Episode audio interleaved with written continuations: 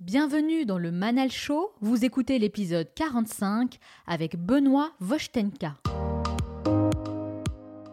Je m'appelle Manal, je suis entrepreneur et speaker et je vous retrouve chaque semaine dans cette émission pour partager avec vous tous les enseignements qui m'ont aidé à évoluer et que j'aurais aimé connaître il y a 10 ou 15 ans j'ai passé des années à suivre des règles imposées par notre société qui m'ont éloigné de mes véritables aspirations, mais c'est en acceptant de sortir des cases, d'apprendre de nouvelles choses et de penser différemment que j'ai révélé mon véritable potentiel. Je dis souvent que dans la vie on n'y arrive jamais seul, alors j'ai choisi de vous accompagner où que vous soyez pour vous apporter plus de valeur dans votre quotidien, chaque semaine, je reçois un nouvel invité pour partager son histoire, ses expériences et ses meilleurs conseils et vous inspirer à créer de petits changements qui auront un énorme impact dans votre vie. Le Manal Show, c'est votre capsule inspirante pour devenir la meilleure version de vous-même. Dans cet épisode, on va s'intéresser au parcours d'un entrepreneur hors norme qui a réussi à s'affranchir des règles pour créer un projet en totale adéquation avec ses valeurs dans un secteur pourtant très compétitif. Benoît Voshtenka est l'exemple même qu'on peut réussir dans n'importe quel domaine sans forcément investir beaucoup d'argent ou avoir le bon réseau pour se lancer. Il va nous expliquer comment il est passé d'un simple blog à l'une des startups les plus inspirantes et les plus influentes en France. Dans la troisième partie, je retrouve Myriam qui sélectionne chaque semaine une conférence pour en extraire les meilleurs enseignements et partager des conseils qui vont nous aider à améliorer notre vie au quotidien. Enfin, je terminerai cette émission en partageant avec vous les trois meilleurs conseils à retenir pour réussir dans tout ce que vous entreprenez. Et n'oubliez pas, certains veulent que ça arrive, d'autres aimeraient que ça arrive, et quelques-uns font que ça arrive. Cette émission dure 50 minutes et pas une de plus, alors soyez attentifs et faites partie de ceux qui font que ça arrive. Passez à l'action. Avant d'aller plus loin, j'aimerais vous mettre à l'honneur et partager un message que vous m'avez laissé. Et cette fois, c'est Rémi qui a laissé 5 étoiles sur Apple Podcast et qui nous dit Podcast très intéressant et très bien réalisé. J'ai découvert une émission très agréable à écouter et fort enrichissante. Merci. Grâce à vous, je me pose de nouvelles questions et je songe à changer pas mal de choses dans ma vie. Encore bravo à Manal et à son équipe. Merci beaucoup Rémi pour ce super message. Je suis très contente de savoir que le Manal Show t'aide à réfléchir sur tes futurs projets et je te souhaite du fond du cœur de t'épanouir dans tout ce que tu fais. Et si vous souhaitez vous aussi me laisser un avis, rendez-vous sur Apple Podcast ou votre application de podcast préférée laissez-moi 5 étoiles avec un message et je vous sélectionnerai pour la revue de la semaine prochaine. Alors soyez créatifs. Il n'a pas fait d'école de stylisme et n'a pas forcément le réseau d'Anna Wintour. Et pourtant, c'est bel et bien le monde de la mode masculine qu'il a choisi de révolutionner. À l'instar des magazines comme GQ ou Vogue, il propose une nouvelle approche pour réconcilier les hommes avec la mode, Fondateur de Bonne Gueule, il décrit son projet en disant que ce n'est ni un média, ni une marque de vêtements, mais surtout un moyen pour lui de transmettre ses propres convictions, et ça fonctionne. Il rassemble des millions de personnes en proposant des contenus à haute valeur ajoutée avec des conseils très pointus. Aujourd'hui, Bonne Gueule, c'est incontestablement la référence de la mode masculine en France. Pas de marketing de masse ou de campagne de publicité hors de prix. Lui, il mise surtout sur son audace et son authenticité, une philosophie que je partage à 100%, et il est avec moi aujourd'hui pour répondre à mes questions. Benoît Voshtenka, bonjour. Bonjour Manal. Merci d'avoir accepté mon invitation et de me recevoir ici chez vous, dans vos locaux à Paris. Ben, merci à vous d'être venu. Alors Benoît, pourquoi? Pourquoi vous faites ce que vous faites aujourd'hui? Euh, Pourquoi? Ben, Je crois que moi, euh, j'ai toujours été sensible au fait de la manière dont les, dans mes, aussi loin que je me souvienne, c'était la, la, manière dont mes petits camarades de, lycée se, sentaient dans leurs vêtements. Euh, effectivement, c'est pour ça que la, mission de Bonne Gueule, c'est, aider les hommes à se sentir bien dans leurs vêtements. Donc moi, je veux que les hommes se sentent bien dans, leurs vêtements, qu'ils puissent euh, être amis avec leurs vêtements, qu'ils ne les subissent pas, qu'ils puissent pouvoir se construire un style à leur image, à ce qu'ils veulent montrer, ou pas d'ailleurs en fonction de, leurs humeurs. Et en fait, je veux que les hommes, finalement, presque que les hommes se sentent beaux, en fait, tout simplement. Ça, cette problématique de se sentir bien dans ses vêtements, oui. c'est une problématique que vous avez vous-même connue?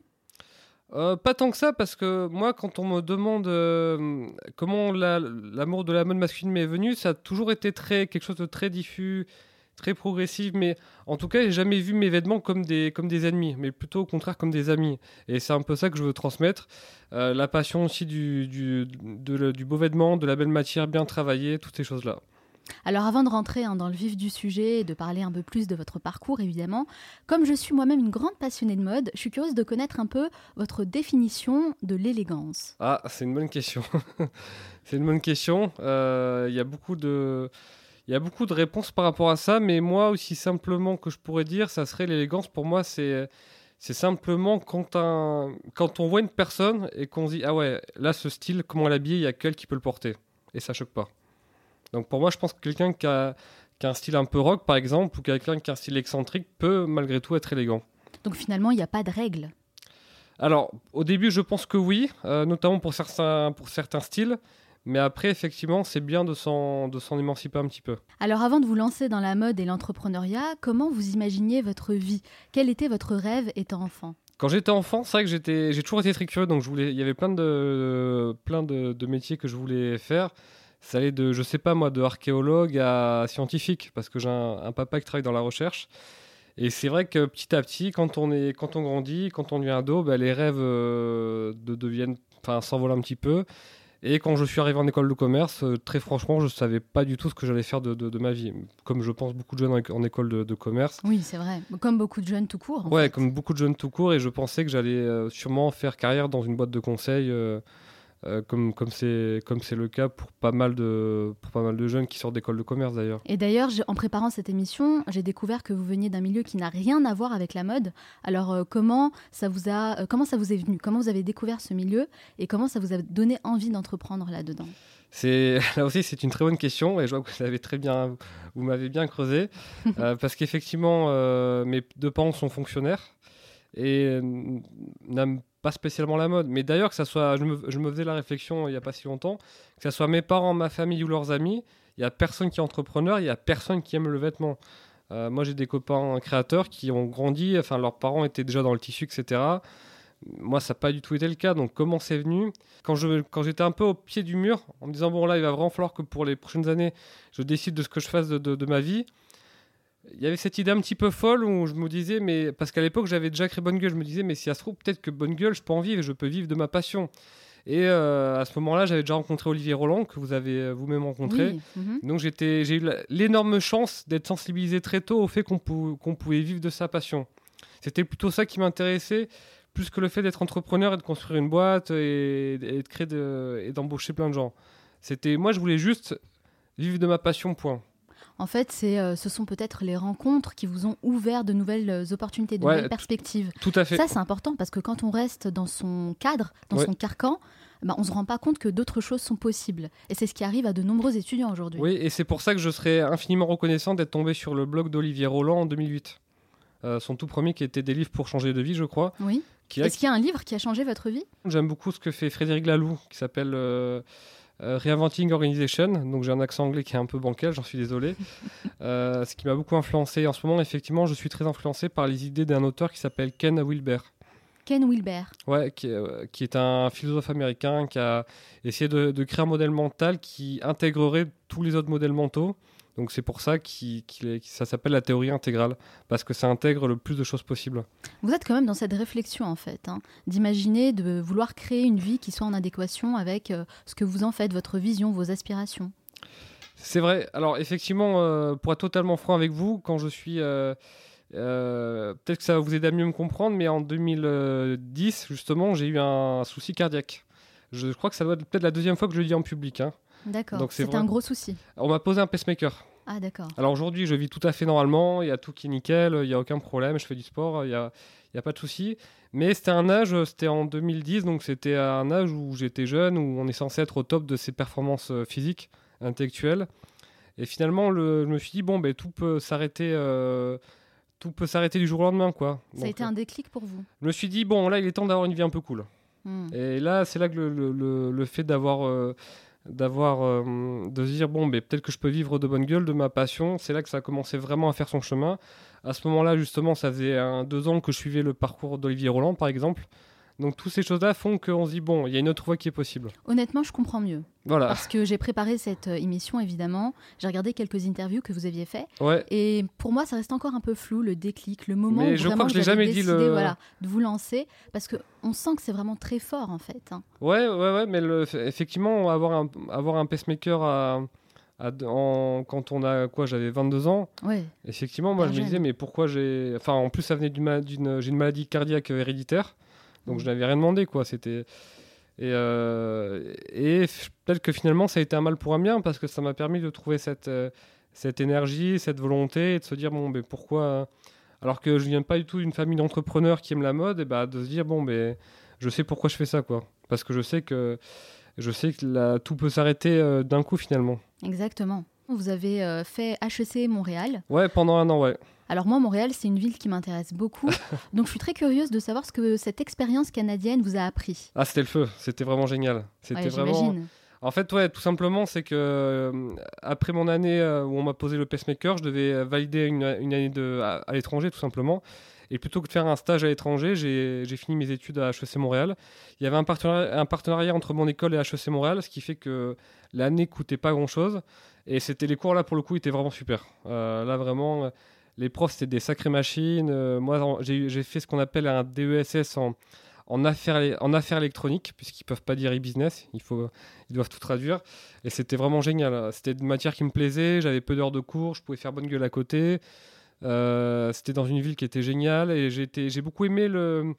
À Montréal, ce côté très. euh, tout est simple, tout est plus cool, tout est plus tranquille, tout est plus sincère, spontané. Il y a vraiment un état d'esprit qui m'a beaucoup plu. Et Montréal, Montréal est une ville qui, euh, presque dix ans après, continue à me manquer toujours beaucoup. Ouais, j'imagine. Moi, j'en ai entendu beaucoup de bien. Oui. Parce qu'il y a ce mix, en fait, entre la culture française et anglo-saxonne. Tout à fait. Mais je connais aussi beaucoup d'étudiants qui sont allés euh, suivre des études là-bas et qui sont restés là-bas pour travailler. Ouais. Ça vous a jamais donné envie? Alors, si j'avais pas eu bonne gueule, je serais resté, ça c'est clair. D'accord. C'est. Bonne Gueule qui vous a fait revenir à Paris. Ouais, parce Pas possible de le faire là-bas? Non, non, nous on est quand même un média de mode masculine, donc euh, ça se passe à Paris. En fait, Bonne Gueule, on a commencé à le monétiser mi-2011, euh, et je suis parti étudier à Montréal en, en août 2011. Et donc forcément, quand mes études se sont finies en, en mai 2012, Bonne Gueule était déjà, était déjà sur l'arme de, de lancement, il fallait que je rentre à Paris. Euh, mais ouais, c'était... effectivement, il y a tous les bons côtés de la culture française sans les mauvais côtés là-bas. Exactement. Donc c'était ouais, c'était vraiment... En tout cas, on sent, on sent que c'était une super année pour vous. C'était Bon, génial. depuis tout à l'heure, on parle de Bonne Gueule, mais Oui. peut-être que certains de nos auditeurs ne connaissent pas cette marque, ne connaissent pas ce projet. Est-ce que vous pouvez nous expliquer un petit peu? Parce qu'à la base, Bonne Gueule, c'est un blog Oui, tout à fait. où vous partagiez des contenus, des articles. Ouais, effectivement, on a toujours parlé de, toujours parlé de mode masculine, mais sous un angle très avec beaucoup de pédagogie en fait. Euh, on fait beaucoup d'articles longs. En fait, on n'a jamais eu de, on n'a jamais eu d'annonceur, on n'a jamais eu de, on n'a jamais fait d'articles sponsorisés. Donc, on a toujours voulu rester hyper indépendant d'un point de vue éditorial, euh, pas d'affiliation non plus.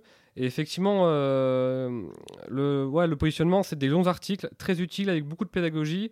On n'est pas là pour parler de défilé. Moi, je sais apprécier un défilé, mais le but, c'est de, c'est que les hommes comprennent le vêtement, qu'ils comprennent pourquoi une chemise, elle va coûter 150 euros et pas 100 euros ou pas 5 euros ou pas même 500 euros. Il y a une vraie démarche pédagogique. Ouais, tout à fait. Le but, c'est de, de- que Bonne Gueule résoudre, que, de- que Bonne Gueule soit la solution pour les problèmes que les hommes ont avec leur, le, le vêtement. Alors au départ, en 2007, Bonne Gueule, c'est un blog. Tout à fait. Aujourd'hui, Bonne Gueule, bah, c'est un vrai projet hein, qui cartonne, je le disais, avec des millions de personnes qui vous suivent. Ouais. Euh, vous êtes vraiment une start-up qui cartonne ici en France. Alors à quel moment vous avez décidé de faire de ce blog un vrai business? Euh, ben, quand, je, quand, quand je suis rentré de Montréal, en fait, j'ai rencontré Geoffrey, euh, mon associé, en 2010. On a commencé à bosser pour Bonne Gueule en 2011. Donc lui, il était resté à Paris. Et, et le deal, c'était bon, on a plus ou moins un an où moi je suis à Montréal, toi tu es encore en poste. Mais au bout d'un an, quand moi je reviens, ben voilà, on pourra se mettre à plein temps sur Bonne Gueule. Et comment vous avez rencontré Geoffrey alors? Alors Geoffrey, je l'ai rencontré, euh, il avait un site qui s'appelait Toga Picta, un ah, blog. d'accord. Et euh, moi, je faisais ma veille, euh, et puis je tombe sur ce blog de, ce petit blog de mode masculine. Et il y avait le CV de, de l'auteur, donc euh, par curiosité, je clique sur le CV, et là, à ma grande surprise, je m'aperçois qu'il a fait la même école de commerce que moi. D'accord. Et les gens qui aiment la mode dans mon école de commerce, il y en avait vraiment très très peu. Et je me dis, bon, ben vas-y, on va le rencontrer. Donc euh, je lui envoie un mail, je dis, salut, je m'appelle Benoît, j'ai un site qui s'appelle Bonne Gueule. Aussi naturellement que ça. Mais euh, c'est- il n'y a pas plus bête. Il a dit, ah ok, c'est cool, j'aime bien ton site, euh, ça me ferait, ça me ferait super plaisir qu'on se rencontre. Et on a bu un, un verre, et c'est comme ça que notre amitié est née. Moi, je dis toujours que dans la vie, on n'y arrive jamais seul. D'ailleurs, on le sait, hein, les plus grands projets bah, se sont toujours menés à deux, euh, à condition évidemment de trouver la bonne personne. Oui. Est-ce que c'est quelque chose que vous vous recommandez de trouver un cofondateur? Ah, c'est clair que seul, c'est galère. hein. Donc oui, oui, très très clairement, il faut Qu'est-ce que ça vous a apporté en fait de rencontrer Geoffrey? Qu'est-ce qui vous apporte concrètement pour passer à la vitesse supérieure? Bah, alors, moi, Geoffrey, moi j'aime le vêtement. Geoffrey, il aime l'entrepreneuriat. Voilà la... C'est un combo des deux.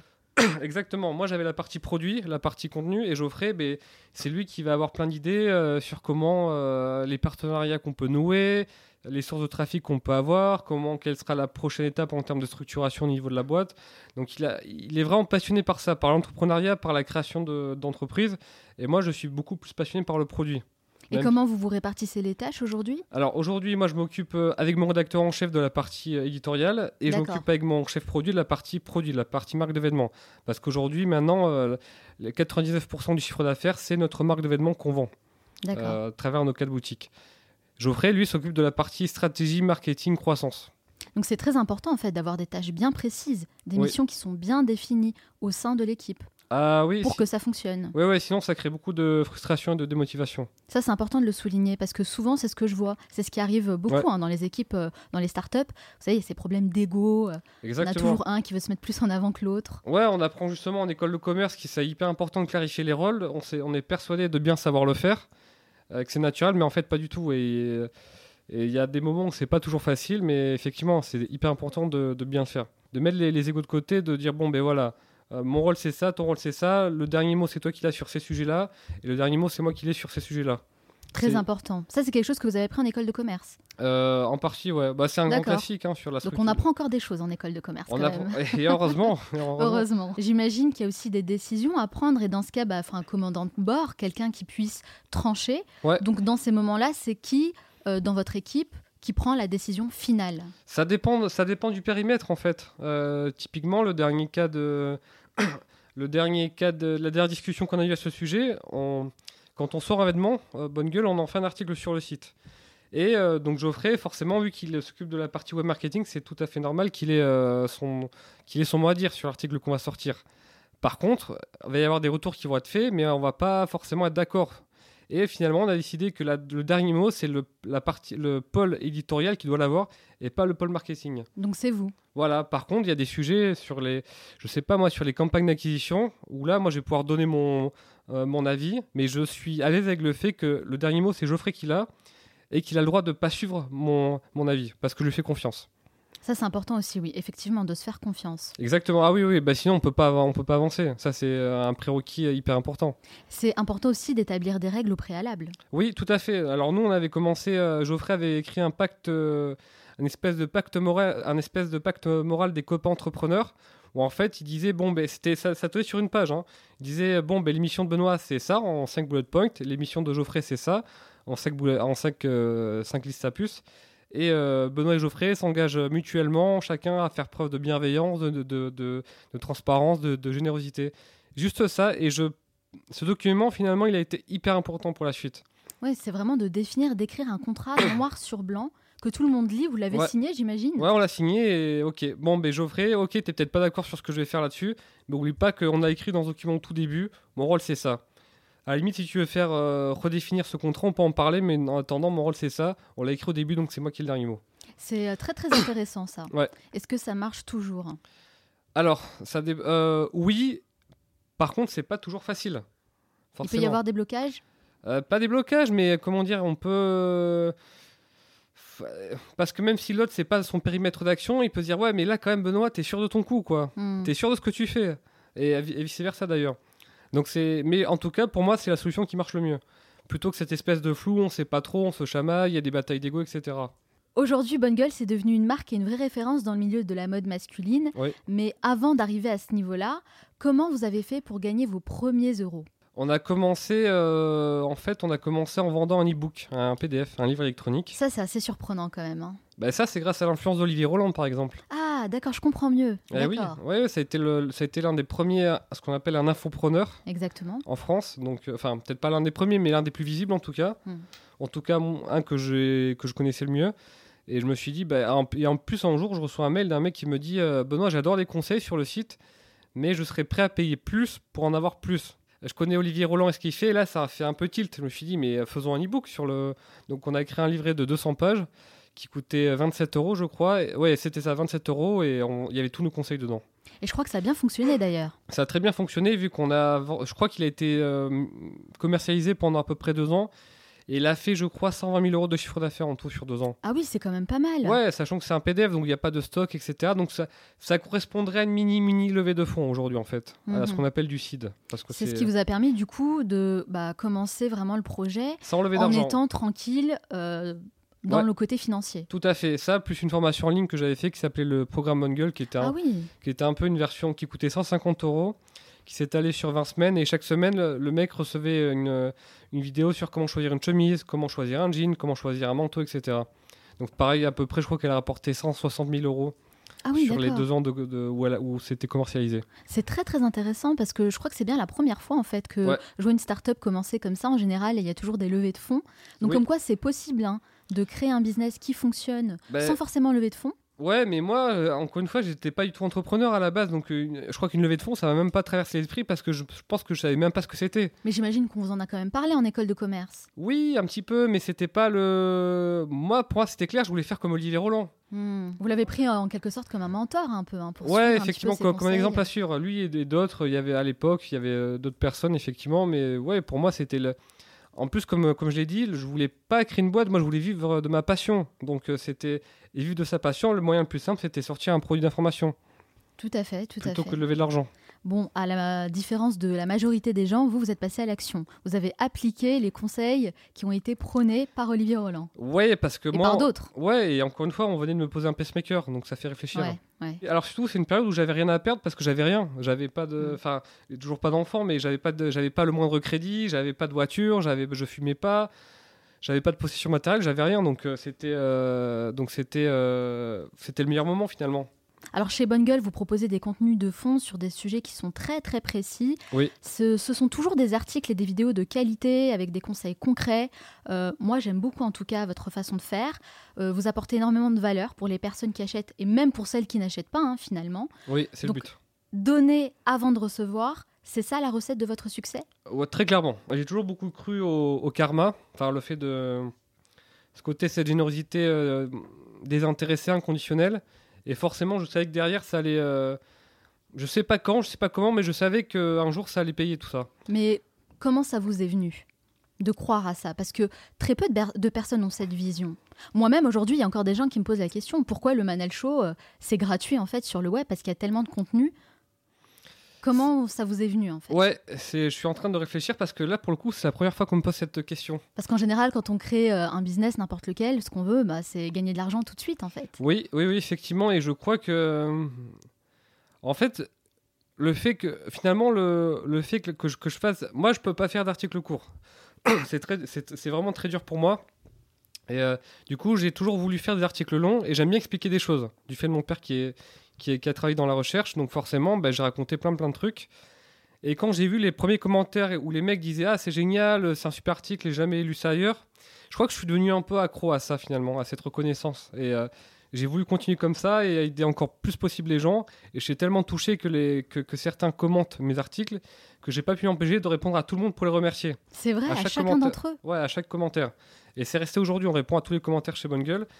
Et toutes ces choses-là ont fait que ben, forcément, quand le quand quelqu'un il a lu quelques super articles chez nous, des articles très longs qui l'ont beaucoup aidé, quand il m'a quand il m'a écrit des mails que je lui ai répondu, ou quand il m'a envoyé des, des, commentaires que j'ai répondu, bah, le mec finalement quand on lui propose un truc à vendre, c'est tellement plus simple il va dire mais Benoît il, m'a tellement donné que c'est bien normal que, je lui achète un truc. Moi je suis complètement d'accord avec cette façon de faire et je pense même que c'est la manière de communiquer et de faire du business aujourd'hui.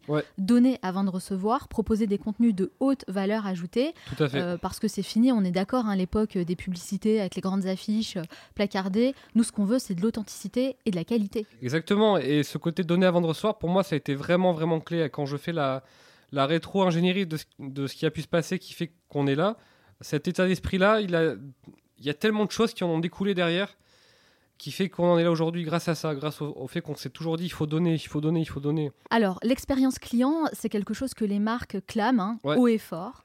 Mais moi, je trouve qu'on ne retrouve pas forcément sur le terrain. Parce que, par exemple, à titre personnel, bah, je suis très régulièrement déçue de l'accueil et du service, même chez les grandes maisons de luxe hein, comme Dior ou Chanel. Et bizarrement, quand je vais à l'étranger, bah là, c'est complètement différent. Donc, force est de constater que le service de qualité, bah, c'est quelque chose qui se perd en France. Oui, effectivement, on a moins cette culture-là, comme il peut y avoir au Japon, même au, Canada, remarque. Hein.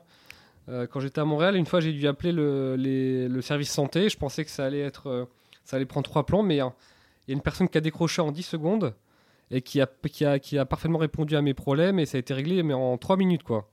Mais on est d'accord pour dire qu'aujourd'hui, il faut euh, avoir une expérience client irréprochable si on veut rester dans le game. Ah, c'est aujourd'hui, c'est obligatoire, très clairement. Obligatoire, on, peut, plus s'en passer. On peut plus se permettre d'avoir des boutiques qui soient uniquement un lieu de transaction. On peut plus se permettre de ne pas répondre aux commentaires. On peut plus se permettre d'avoir une expérience web euh, pourrie. C'est plus possible. Enfin, en tout cas, les marques qui vont pas comprendre ça, elles seront très fortement pénalisées. Et d'ailleurs, j'ai vu que vous, euh, vous répondez même à tous les messages sur Facebook, sachant que vous avez aussi beaucoup de followers. Ouais, tout C'est quelque chose qui vous tient à cœur, ça. Ouais, ouais, c'est ben, les, les, notre valeur, quoi. C'est au début, Bonne Gueule a été construite sur ces bases-là, et il faut les, les, les, respecter et continuer à les, à les à continuer à entretenir ça. C'est hyper important pour nous. C'est notre vision, elle est là. C'est que on doit aider chaque homme à se sentir mieux dans ses vêtements, et donc si chaque homme a, on doit répondre à chaque question, tout simplement. En tout cas, on est d'accord pour dire que euh, c'est beaucoup de travail. Oui, ça c'est clair. Des journées bien remplies, j'imagine Oui, aussi. Vous travaillez combien d'heures par jour?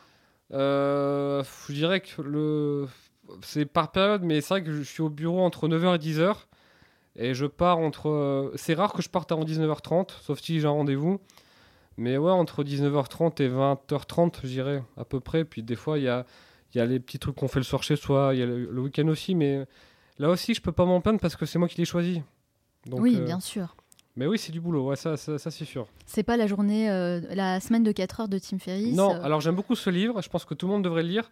Et il faut savoir qu'il a une vision très romantique de l'entrepreneuriat. De D'accord. Donc, euh, non, très clairement, nous, c'est pas la semaine de 4 heures, ça c'est sûr. Après, je pense que l'idée principale de ce livre, c'est de nous donner des informations, des conseils, des moyens pour peut-être euh, travailler moins, mais mieux. Exactement. C'est surtout ça, pas forcément avoir une semaine de 4 heures, évidemment. Ouais, c'est plutôt se dire, bon, déjà, est-ce que je vis vraiment la vie que j'ai envie de vivre? Mm. C'est le bon point. Qu'est-ce que je veux vraiment faire? Euh, Et je pense que c'est une... c'est un des livres les plus motivants pour entreprendre, je pense je trouve aussi, pour le grand public. Et effectivement, ça pousse à se, à se demander si on est efficace et efficient dans son travail au quotidien. D'accord. Mais alors, en parallèle du travail, moi je suis convaincue qu'il faut quand même avoir un bon lifestyle, hein, l'importance du mode de vie pour réussir dans ce qu'on fait et trouver un équilibre. Est-ce que vous avez des habitudes quotidiennes bah, qui vous aident justement à trouver cet équilibre? Le, le, bonheur euh, chez une personne dépend essentiellement de la qualité de, de la qualité de ses relations. Ah oui, bien sûr, il y a une excellente conférence d'ailleurs, conférence TED là-dessus. Ouais, ben, oui, ils ont fait la, il y a une, la grosse étude de Harvard. Exactement. Dessus, effectivement, où, la, où en fait, pour être heureux, il faut être bien entouré. Ce sont les relations qu'on qu'on noue pardon, avec notre entourage. Et, qu'on entretient. Et qu'on entretient qui vont euh, contribuer à notre épanouissement. Parce que c'est vrai que le bonheur, bon, ça peut paraître un petit peu galvaudé le mot bonheur, oui. mais en tout cas l'épanouissement personnel. Tout à fait, donc c'est important de, de, de, de beaucoup travailler et à la fois de garder des moments des moments avec les gens qu'on aime. Et vous faites quoi pour euh, vous ressourcer justement, pour vous détendre? Alors, Moi, le midi, j'aime beaucoup aller au sport. Je fais de la musculation. Ça m'a beaucoup mhm. apporté euh, en termes de comment dire, en termes de ressources. Euh, ça me détend beaucoup en fait. Oui, le sport c'est très important. Ah oui, oui. Moi, c'est la musculation, mais ça aurait pu être un autre sport parce que la salle est juste à côté. Mais ça me détend beaucoup. Il y a un côté presque méditatif que je soupçonnais pas du tout et ça m'a vraiment, ça m'a fait beaucoup de bien. c'est comme une séance de méditation pour moi quasiment. Alors, j'imagine quand même que plus de 10 ans d'entrepreneuriat, bah, c'est pas un long fleuve tranquille. Avec le recul, est-ce qu'il y a des choses que vous referiez différemment? Euh, C'est une bonne question. c'est une très très bonne question. Je pense que je me serais beaucoup plutôt intéressé à des problématiques de management et de branding. C'est-à-dire qu'est-ce qui, qu'est-ce qui constitue une marque concrètement? Comment on crée une marque Comment on la structure Comment on la pense? Et le management, ben, c'est comment on recrute les bonnes personnes, comment est-ce qu'on les motive, comment on instaure des bonnes relations au quotidien, comment on s'organise, euh, toutes ces choses-là. Ouais. Vraiment le management, la structuration d'une entreprise, comment l'information circule, euh, comment ça avance, et ensuite euh, mais comment on crée une marque tout simplement Qu'est-ce qui, comment on, rend cette marque cohérente? Alors Benoît, dans votre manifeste qu'on peut trouver sur votre site internet, hein, Oui. bungle.fr, vous dites que vous avez pour mission, entre autres, de vivre correctement de votre passion. Oui. Est-ce que c'est un objectif que vous avez atteint? Ah bah je pense qu'aujourd'hui oui. Ma seule source de, de- de revenus c'est, bonne gueule donc. euh, Ouais, aujourd'hui, je pense que je peux dire que je, je vis de ma passion depuis, depuis quelques temps d'ailleurs. Et c'est quoi vivre de sa passion exactement, correctement de sa passion? Bah, vivre de sa passion, c'est comment dire, c'est euh, déjà c'est savoir ce, ce par quoi on est passionné euh, et au quotidien la, la vivre. Donc là, effectivement, il y a la vivre dans le sens euh, continuer à entretenir cette passion quotidienne. Donc moi, c'est le vêtement, continuer à avoir des à toucher des belles matières, des beaux vêtements, à se renseigner, à avoir des, des marques euh, et être, entre guillemets pouvoir euh, en vivre euh, financièrement et Exactement. pouvoir en, en faire vivre d'autres personnes également. Et ça se traduit comment financièrement? Vous gagnez combien? Alors, euh, moi, j'ai un salaire qui est, euh, qui est à peu près de 3500 euros net par mois. Je crois que c'est la première fois que je le dis en public. Mais c'est bien de ne- d'être complètement décomplexé par rapport à ça. Ça Ouais, change un peu. Hein. C'est vrai, pendant longtemps, Geoffrey s'est payé que 2000 euros par mois, pendant très longtemps. Euh, et d'ailleurs, je précise que je suis très loin d'être le salaire le mieux payé de l'entreprise. Ah bon? Ah oui, oui. Donc Ah ce oui. n'est pas le fondateur qui a le salaire le plus élevé? C'est rarement le cas d'ailleurs. Ouais. C'est très rarement le cas. Ouais, ouais, non, non, on est Non mais c'est bien de, de enlever cette idée-là. euh. Ah ouais, il y, a- il y a des gens chez nous qui sont bien bien mieux payés que, que moi. Donc euh, effectivement, donc moi je suis, euh, on pendant longtemps Geoffrey Mon s'est assez peu payé. Et là on a 30 ans, ils sont- on, se dit il est temps quand même qu'on ait le. Et alors je me rends compte que je suis pas forcément aussi mieux payé que mes- tous mes copains qui sont dans le conseil. Donc en fait j'ai le salaire de quelqu'un qui aurait fait une bonne carrière, une, une carrière correcte on va dire dans, dans- dans le conseil. Et, euh, et finalement ça vous convient? J'ai pas besoin de plus, ouais, je me, je me rends compte. J'ai pas besoin de plus, donc euh, voilà. En tout cas, merci pour votre honnêteté et votre authenticité encore une fois, parce que c'est très rare hein, d'entendre des chefs d'entreprise euh, bah, donner comme ça leur salaire et en parler complètement librement, de manière complètement euh, décomplexée, alors que euh, l'argent, bah, c'est quand même important hein, pour commencer un projet et puis pour vivre après de sa passion. Oui, et d'ailleurs, certains investisseurs trouvent qu'on ne se paye pas assez, Geoffrey. Moi, c'est très, j'étais très surpris. Ils nous ont dit, mais attendez, les gars, vous pouvez pas rester à ce salaire-là. Il y a un moment, il faut pas mettre vos œufs dans le même panier. Donc, c'est important que vous commencez à vous payer plus pour, euh, pour, pour arriver à bien épargner de côté. Pour, euh, Exactement, pour euh, aussi euh, évoluer et développer un mode de vie qui, qui nous fait envie, parce que c'est ça aussi le but quand on crée un business. Exactement. Et je pense qu'effectivement, tout le monde est suffisamment adulte pour le, pour le comprendre. Et si certains sont pas d'accord, pour venir en discuter avec moi. Exactement. vous avez une philosophie aussi assez différente hein, des autres marques. Vous révolutionnez le Ouais. secteur de la mode sans avoir fait d'école euh, de mode. Oui. C'est aussi comme ça que d'autres grands entrepreneurs ont réussi à disrupter certains marchés. Alors c'est quoi la prochaine étape? Vous voyez où dans 10 ou 15 ans? Ah, c'est là aussi, c'est encore une sacrée question. Euh, Est-ce que vous faites des plans déjà? Est-ce que vous avez une vision à long terme? Pas qui, qui- pas qui va aussi loin parce que moi effectivement c'est vrai que dans 10 ans 15 ans peut-être qu'on fera pas que de la mode masculine. Là le pitch c'est d'aider les hommes à se sentir bien dans leurs vêtements Oui. peut-être que ça sera d'aider les hommes à se sentir bien tout court. Peut-être que ça sera d'aider à se, à se sentir bien les hommes et les femmes. D'accord. euh, que ce soit dans leurs vêtements chez eux dans leurs relations avec eux-mêmes. Donc euh, c'est vrai que j'ai remarqué qu'on est enfin les gens aiment bien nous lire sur notre contenu sur la bonne, sur la bonne masculine et les peu de fois où on s'est exprimé sur d'autres sujets, euh, par exemple sur l'entrepreneuriat, eh ben, ils aiment bien nous entendre aussi. Ils aiment bien nous entendre, et on, enfin certains nous ont trouvé inspirants et je me dis ben, peut-être que notre mission finalement elle va plus loin, c'est pourquoi on est là. Elle va plus loin qu'aider les hommes à choisir correctement une chemise. D'accord, donc vous n'êtes pas fermé pour proposer d'autres contenus, toujours dans le but d'aider les gens à se sentir mieux, mais dans d'autres domaines. Peut-être qu'un jour, Bonne Gueule fera des, des cosmétiques, des compléments alimentaires, euh, peut-être que fera même du. euh, proposera des beaux objets pour avoir euh, pour, pour chez soi, un, je sais pas, un très beau fauteuil, très qualitatif et dans de belles conditions. Ouais, tout ce qui, pourrait, tout ce qui fait sens, peut-être que Bo- Bonne Gueule aidera les hommes à mieux s'alimenter aussi. Mhm. à- on sait pas et je pense qu'une entreprise doit pouvoir euh, avoir une, euh, un objectif qui peut évoluer dans le temps, c'est normal.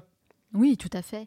Et puis on est d'accord pour dire que de toute façon, l'objectif, c'est de devenir la meilleure version de nous-mêmes. Exactement. Et pour ça, il faut travailler dans tous les domaines de notre vie. Exactement, effectivement, parce que dans, dans 10 ans, le Benoît que je suis d'aujourd'hui sera forcément pas le Benoît qui. Je pense que le Benoît dans 10 ans, il sera plus mature, il sera plus confiant, il aura une compréhension plus évoluée de certaines choses, donc forcément, il aura fait euh, évoluer ses objectifs. Enfin, ça me paraît très naturel. Alors pour arriver à un tel niveau, on pourrait penser qu'il faut impérativement sortir d'une école de mode ou avoir grandi dans ce milieu, alors que ce n'est absolument pas votre cas. hein. Alors quels conseils vous pouvez donner aux personnes qui nous écoutent et qui aimeraient se lancer eux aussi dans un projet entrepreneurial sans forcément bien connaître leur marché? Alors, le plus, le plus gros obstacle, finalement, ça sera pas le marché, ça sera pas l'entourage, ça sera eux-mêmes. Ça sera toutes leurs croyances qui vont faire que euh, euh, bah, il faut pas le faire. Moi, je viens d'une famille où on n'aime pas le changement, on n'aime pas le risque. On, est, on a une aversion à ça. Et, je- et ma force, c'est d'en être conscient, notamment grâce à Geoffrey d'ailleurs, qui m'a fait prendre conscience de, de, de- de ça. Ma force, c'est d'en être conscient de ça que je, je suis câblé de manière à ne pas aimer le risque, à ne pas aimer quand on. il y a- C'est comme ça qu'on vous a conditionné. voilà, exactement. Mm. Euh, mais il faut, quand on est conscient, ça va. Et je pense que la première chose à faire, c'est de prendre conscience de- des, du câblage interne en soi qui fait qu'on a, on a des croyances un peu limitantes. Mm, Voilà, Tout à fait. Euh, des préjugés sur certaines choses, sur le fait qu'on peut pas y arriver, que- qu'on n'aura jamais de clients, etc. Donc il y y y a ça. Euh, Finalement, notre plus grand ennemi, c'est nous-mêmes. C'est On se met nous-mêmes. nos propres barrières. Et très rapidement, apprendre à vendre. Donc, Ouais, ça, je suis complètement d'accord. Apprendre le copywriting, faire le copywriting, c'est apprendre à, à écrire des mots qui Ouais, vendent, ouais. Euh, apprendre à lancer un produit, à faire du lancement de produit, apprendre à animer une, une mailing list, Mm. euh, apprendre à créer de la valeur, enfin, toutes ces choses-là, ouais, mais là, apprendre à vendre, c'est hyper, hyper important. Je suis complètement d'accord. D'ailleurs, pour moi, il faudrait vraiment instaurer un cours apprendre à vendre dans toutes les écoles. Effectivement, ouais, il faudrait un cours de, de copywriting dans toutes les écoles, c'est obligatoire. C'est hyper important. En tout cas, merci, ce sont de très très bons conseils. Merci beaucoup Benoît d'avoir répondu à toutes mes questions. Mais ce n'est pas totalement fini. Pas de souci. À la fin de chaque interview, je pose une série de questions rafales. Il faut répondre le plus spontanément possible, hein, sans trop réfléchir. Oui. Le but, c'est de mieux vous connaître. Ça dure 1 minute 30. Est-ce que vous êtes prêts? Je suis prêt. C'est parti. Quelle est la première chose que vous faites en vous levant le matin? Je prends ma douche. Quelle est la personne que vous admirez le plus? Mon copain Valentin, Quel est le dernier livre que vous avez lu c'est le livre de Ben Horowitz qui s'appelle The Hard Things. Ah, c'est un livre d'un mec qui raconte ses galères en gros, d'entrepreneuriat. C'était génial. Quelle est votre plus grande peur La peur de pas être à la hauteur, je pense. Pour vous, quel est le pire fashion faux pas Les chaussettes blanches euh, avec des chaussures de ville. Quelle application utilisez-vous le plus YouTube. Quel livre offririez-vous en premier Les mots sont des fenêtres. Quel est votre film ou documentaire préféré Euh, The Great Happiness Space, qui raconte, c'est un documentaire sur les hôtes à Tokyo en fait. Des mecs, ont, des filles viennent dans, au bar, payer du temps avec eux. Quelle est la mauvaise habitude dont vous aimeriez vous débarrasser YouTube. Quelle est la chose à laquelle vous croyez et que les autres considèrent comme une folie Que la générosité une et la bienveillance sont des valeurs euh, éculées qui font qu'on va se faire avoir tout le temps. Si vous disposiez de 100 euros et pas un euro de plus, dans quoi les investiriez-vous? Une soirée au bar du Ritz. Qu'est-ce qui vous plaît le moins dans ce que vous faites aujourd'hui? Toute la partie euh, purement euh, organisationnelle, organiser les choses, structurer, euh, prendre des rendez-vous, toute la partie, les tâches du quotidien quoi. Quelle tâche avez-vous tendance à remettre toujours au lendemain? Les notes de frais. Quelle est votre marque de mode préférée? Il y en a plusieurs. J'aime bien acronyme, j'aime bien Balmain. Quel a été le moment le plus marquant de votre vie? Le jour où on a gagné nos premiers euros avec Bonne Gueule. Quel est le meilleur conseil qu'on vous ait donné? D'écouter son cœur. Quel est votre plus grand regret? Euh, D'avoir arrêté le dessin. Si vous pouviez inviter la personne que vous voulez à votre table pour un déjeuner, n'importe qui, hein, sans limite, qui choisiriez-vous? Ah ben j'aimerais bien rencontrer Tim Ferriss ou le mec de Wet But Why, là, comment il s'appelle? Tim Urban. Quelle est la marque de la chemise que vous portez aujourd'hui? C'est une bonne gueule. Selon vos proches, quelle est votre plus grande qualité? L'ouverture d'esprit. Et selon vous, quel est votre plus grand défaut? Le manque de rigueur sur certaines tâches. Quelle est la différence entre un col officier et un col Mao? Le col officiel a plutôt des, des bouts carrés. Quelle est la dernière chose que vous faites avant de dormir? De mettre mon réveil ou de regarder une vidéo YouTube. Merci beaucoup Benoît d'avoir répondu à toutes mes questions et merci aussi pour euh, le col officier, hein, c'était un petit test. Merci Manal. Alors la différence c'est que le col officier se ferme à la différence du col Mao, c'est ça hein? Ouais, ça, ça, fait, ça fait un petit peu débat, mais c'est vrai que le col Mao est très arrondi et le col officier est très droit, très géométrique. D'accord, donc c'est vraiment le détail qui, qui, fait la différence. Oui, c'est vrai que le col officier n'a pas de bouton proprement parler sur le col, sur son col, contrairement au col Mao. C'était l'instant mode dans le Manal Show. et vous aimez bien Balmain, la marque Balmain. Vous vous habillez euh, régulièrement chez eux? Non, non, non, très, non, non, pas régulièrement. J'ai deux trois vêtements de chez eux. Mais c'est vrai que je sais pas. En fait, j'ai un, un, côté sombre, c'est que j'aime bien parfois le, ce qui est un peu, un peu clinquant. Oui. Donc j'aime bien Versace aussi. Ah oui, effectivement, oui. C'est bien clinquant. C'est mon côté un peu, un peu sombre, mais je, je, je sais qu'il existe, donc je fais avec. en tout cas, se faire plaisir de temps en temps, moi je trouve que c'est plutôt pas mal. Hein. C'est une philosophie que je partage à 100%. Voilà. Merci beaucoup Benoît Vostenka d'avoir répondu à toutes mes questions et d'avoir partagé vos précieux conseils. Alors si on veut en savoir davantage sur vous et sur ce que vous faites, où peut-on vous retrouver? Ah bah Sur bonnegueule.fr évidemment. Évidemment, sur les réseaux sociaux aussi euh, Ouais, on a une chaîne YouTube, on a un compte Instagram également. De toute façon, je partage toutes les références sur notre site lemanalshow.com. Merci beaucoup. Merci encore Benoît. je vous souhaite beaucoup de succès dans tous vos futurs projets. Bah vous aussi. Salut Myriam. Salut Manal. Comment ça va aujourd'hui? Super et toi? Bah Ça va très bien, je suis ravie de te retrouver pour cette nouvelle chronique, d'autant plus que je sais que tu nous as concocté quelque chose de très intéressant avec une personnalité que j'apprécie beaucoup et dont j'ai déjà parlé d'ailleurs dans le Manal Show. Et oui, et aujourd'hui, on, va évoquer les voies du succès avec Ariana Huffington. Ariana Huffington, qui est la cofondatrice hein, du Huffington Post, un média référence hein, dans le monde. Elle est une entrepreneure à succès, elle est aussi speaker, podcaster et même auteur, puisqu'elle a écrit un livre sur le sommeil où elle partage sa propre expérience. Exactement. Et aujourd'hui, comme je vous l'ai dit, le, sujet qui nous intéresse, c'est le succès. Alors, avoir du succès peut nous sembler euh, fatigant, car on s'imagine que pour l'atteindre, il faut courir, courir après l'argent, après la reconnaissance ou encore après le pouvoir.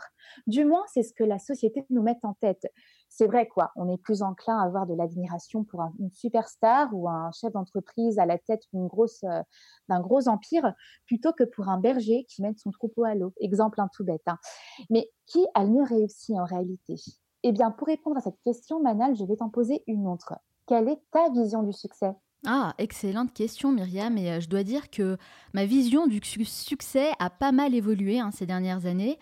Aujourd'hui, je pense que c'est avant tout être en adéquation avec mes valeurs, faire des choses qui ont du sens pour moi, et aussi sentir que j'ai un vrai impact dans le monde, que je laisse quelque chose derrière moi. Eh bien, dis-toi que tu es sur la même longueur d'onde qu'Ariana Huffington, car selon elle, avoir du succès, c'est atteindre un objectif conforme à des ambitions saines et personnelles, définies par nous et non pas la société. Trouver un sens à notre vie en construisant concrètement et, et durablement, pardon, c'est le vrai sens qu'a le succès.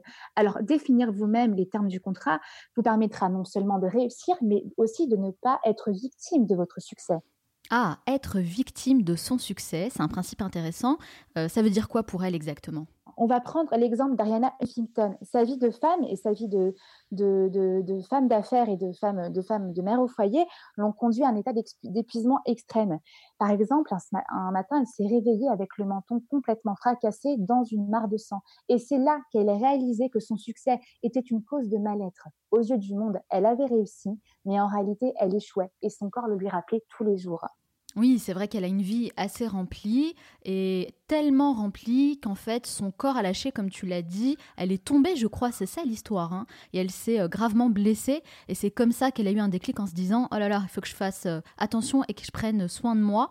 Et d'ailleurs, elle explique bien euh, dans cette interview que c'était en l'occurrence le manque de sommeil qui était à l'origine de son déséquilibre. Exactement. Il ne faut pas prendre euh, les, conséquences d'un manque de sommeil à la légère, car mal dormir entraîne des conséquences et des problèmes de santé dramatiques, comme le diabète, l'affaiblissement du système immunitaire ou une pression sanguine basse. Alors, le premier conseil de cet évangéliste du sommeil, ce sont ses propres termes, c'est de dormir pour atteindre les sommets. Sleep our way to the top. Alors Mana, j'aimerais savoir si toi, tu as des rituels particuliers pour euh, avoir, avoir de bonnes nuits de sommeil. Oui, oui, en effet, j'en ai pas mal et je peux en partager euh, quelques-uns avec vous. Pour moi, le sommeil, c'est très, très important. Hein. Ça fait partie intégrante de mon hygiène de vie. Euh, la première chose à faire, je pense, c'est de se déconnecter complètement de son travail quelques heures plus tôt bah, pour laisser son cerveau le temps de digérer tout ce qui s'est passé dans la journée et de se, de se reposer tout simplement.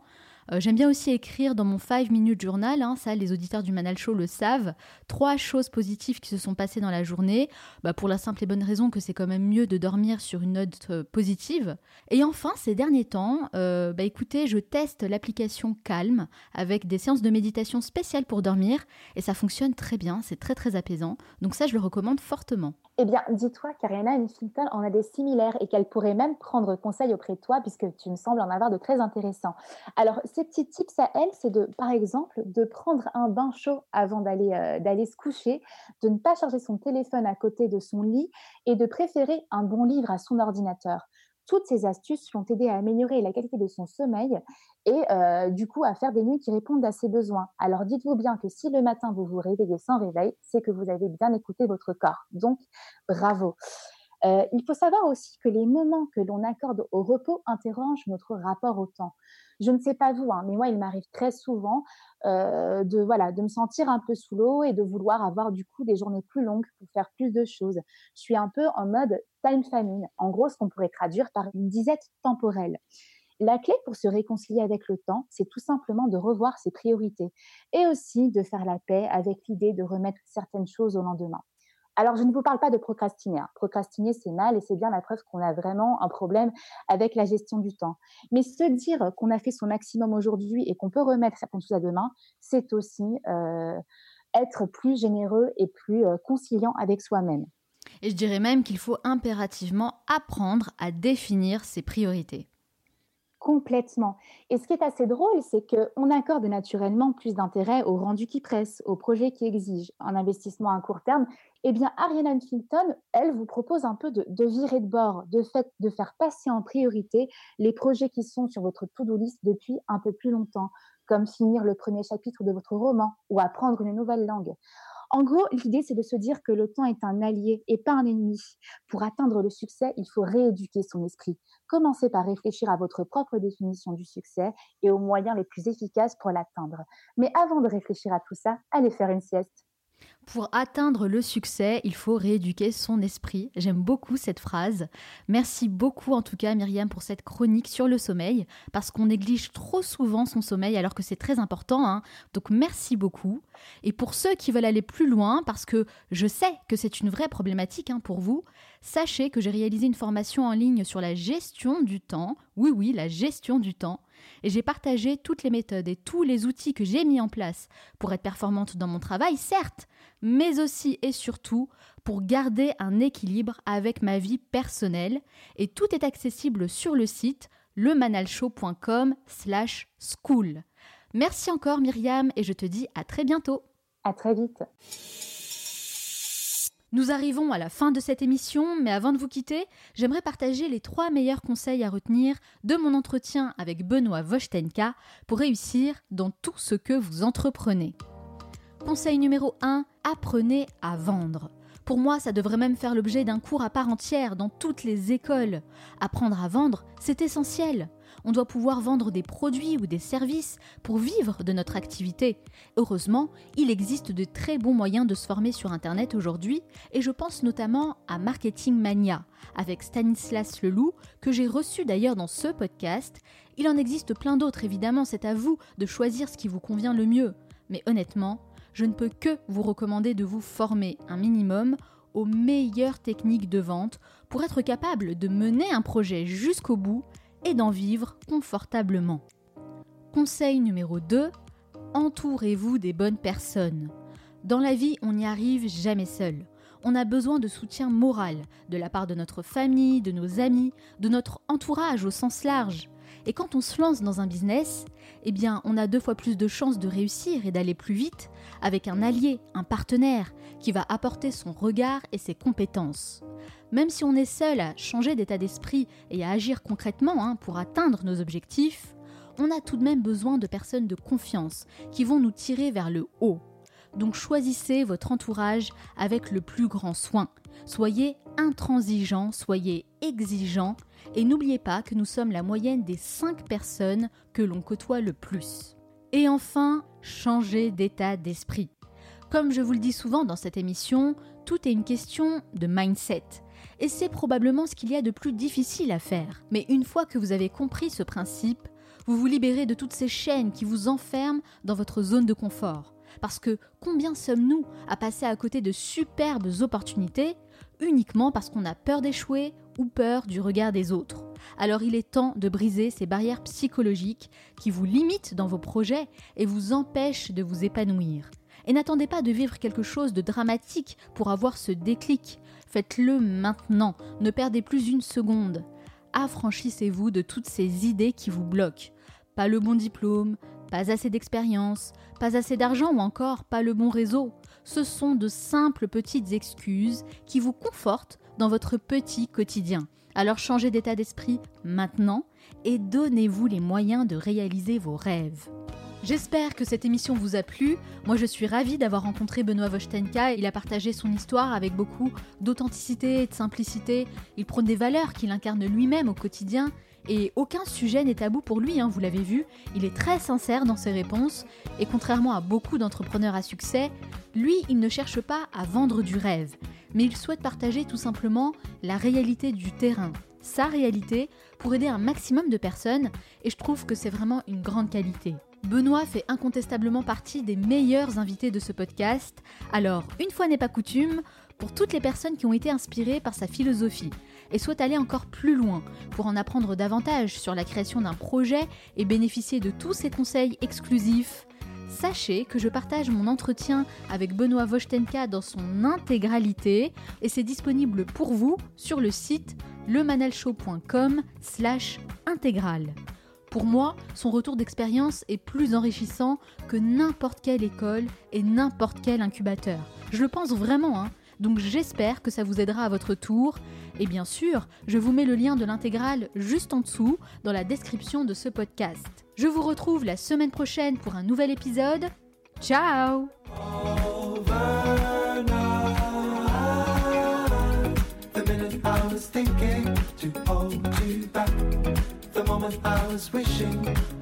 it's overnight. The minute I was thinking to hold you back. The moment I was wishing it's